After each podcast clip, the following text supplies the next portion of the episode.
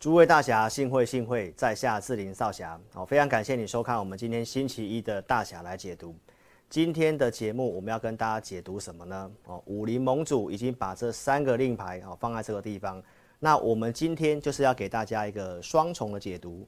哦，要帮大家解读，同时呢也解读一下这个行情。那台北股市今天是破了这个七月份的低点，我想大家都会非常的担心跟紧张。那老师今天就来跟大家报告一下台湾最重要的股票台积电，包括这个汇率的事情。那亚洲会不会发生这个金融风暴？那我们还是看一些相关的数据，因为在这里破底是买点还是卖点，那这些的逻辑哦就会非常的重要。我们先来看一下第一篇的新闻，就是大摩今天下修了台积电的一个目标价。投资朋友大多数会只会看标题哦，但是其实这个内容的部分，大家不妨看一下。这里面有一个知名的外资分析师哈根谷，他是在摩根大通。那这个摩根士丹利的这个詹家宏分析师所下修台积电目标价，其实只有下修十块钱，从七百二下降到七百一。但是我们可以看到这里面的内容是提到。明年 iPhone 的手机可能只有 Pro 的版本会采用这个呃台积电三纳米的制程，所以这个营收的部分它稍微下调四个百分点，但是明年依旧会继续成长哦七个百分点。那哈根股哦对于这个未来的一个产业的展望哦持续性的认为台积电还是非常具备竞争力的，所以这个下修的新闻来看的话呢，其实投资朋友并没有大家想象中的这么严重。那我想台积电的跌，其实这部分有一些不同的层面，哦，就是我在周六的直播有跟大家分享的，这个地方的汇率贬值，大多数的人会认为说，接下来会不会发生这个所谓的亚洲金融风暴？那老师其实已经跟大家详细的说明了哈，目前整个亚洲新兴市场国家的一个汇率贬值，虽然跟一九九八年非常的像，但是现在整个各个国家新兴国家的一个体质来讲的话是非常的不错，尤其在外汇存底的部分哦，非常的雄厚。我们来看一下这张台湾的外汇存底，在一九九八年当时的这外汇存底的数字是在一百以下，现在其实已经是比当时还要多出了五倍之多，包括我们的经常账是处于一个顺差的状态，所以有赚钱又有这个外汇存底的话，投资朋友这个要发生亚洲金融风暴的几率真的非常的低。今天又有这个标普的这个信评机构针对台湾未来的一个展望，好，其实整个检视过后，还是告诉我们台湾的体质非常的不错，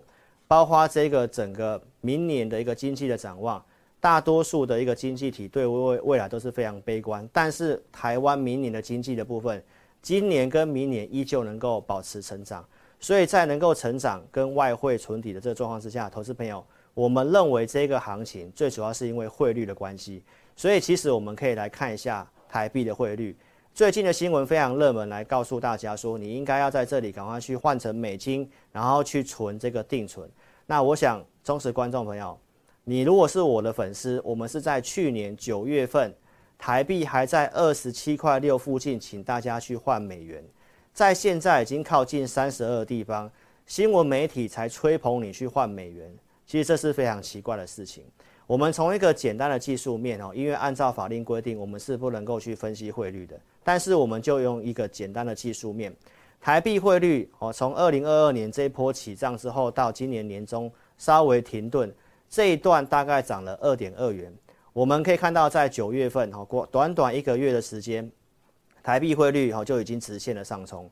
从这个简单技术面的对称满足。现在这个位置其实已经非常接近了，所以台积电会下跌，大多数是因为汇率的关系的贬值，外资卖出去。但是你要特别注意，不管是台币或者是美元指数，它现在其实都已经有符合这个技术面对称的形态。所以观众朋友，现在新闻媒体来告诉大家换美元去存这个定存，但是按照联准会的一个升息路径，哦，可能到明年的二月份。好，就不会再做升息了，那会保持一段时间。所以，如果你在这个位置去换了美元，然后放到定存，你很有可能赚到利率，会赔价差哦。因为这个时机点其实已经过去了哈。所以，观众朋友，如果汇率到这个地方能够稳住的话，那相对台积电跟台北股市哦，就会有这个止稳的机会。再来，我们也透过这个图表，周六跟大家做分析的，过去美元的一个涨势，大多数会先领先联准会升息到顶之前，它就会先到先看到高点了。从过去二十年的走势都是如此，所以联准会目前升息到顶的一个时间的预估，大概是在明年二月份。那明年二月份是有变数的，很有可能就到十二月份。所以从技术面跟从过去历史经验来跟投资友分享，这个地方的汇率哦，相对上止稳的几率非常的大。所以在这里，如果你才要去换美金的话，那投资朋友不妨你再想一想。那过去美元只要冲出去，股市都会见到一个相对的低点哦。然后这个地方的一个行情什么时候有机会止稳？不妨参考一下两年期的政府公债。这一次联准会到今年年底的路径是定在四点三七五，所以当两年期的公债它目前报价盘中在四点二五，如果超过四点三七五以上，那相对上就代表这市场上已经反映了联准会的这个升息的一个预期。所以，观众朋友，透过这些资料来告诉投资朋友，汇率干扰台湾全资股的部分，可能就在最近你会见到一个转折点。同时，这边有一些新闻消息来帮大家解读一下，有毒的毒。老师周六直播有告诉大家，哦，针对这边什么车用可能会重新跟台积电做议价，那特别跟大家做个提醒，车用的订单目前占台积电营收大约只有百分之五。从这则新闻，你再去比对一下世界上非常大的车厂，像丰田汽车，因为晶片的短缺，所以它的全球的产量哦往下砍一层。这一则新闻是告诉我们，投资朋友，其实这个哦车用晶片的部分哦，并没有像市场上所传的，可能已经开始供过于求这种事情。所以这一则新闻判断上面，它是比较属于一个假的新闻。所以台积电被大摩下修目标价，哈根股认为四百五十块以下是买点。你再搭配一下我刚刚跟大家分析的汇率的部分，如果这里见到一个转折点，那台积电在这个相对的价位，当然就是你一个投资的机会。同时呢，老师上次跟大家解读过了，因为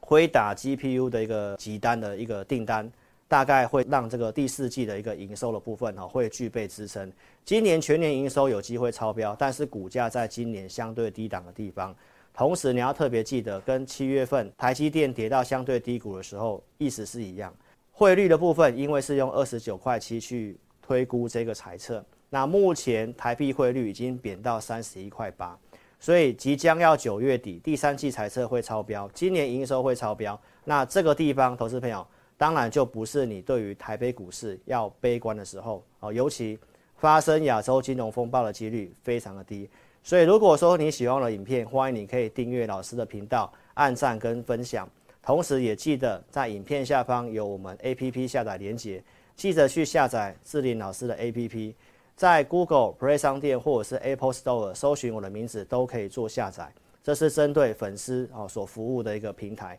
欢迎您可以下载我们的 APP，那有相关的需求，你也可以来电洽询二六五三八二九九。非常感谢各位的收看，好，青山不改，绿水长流，我们后会有期。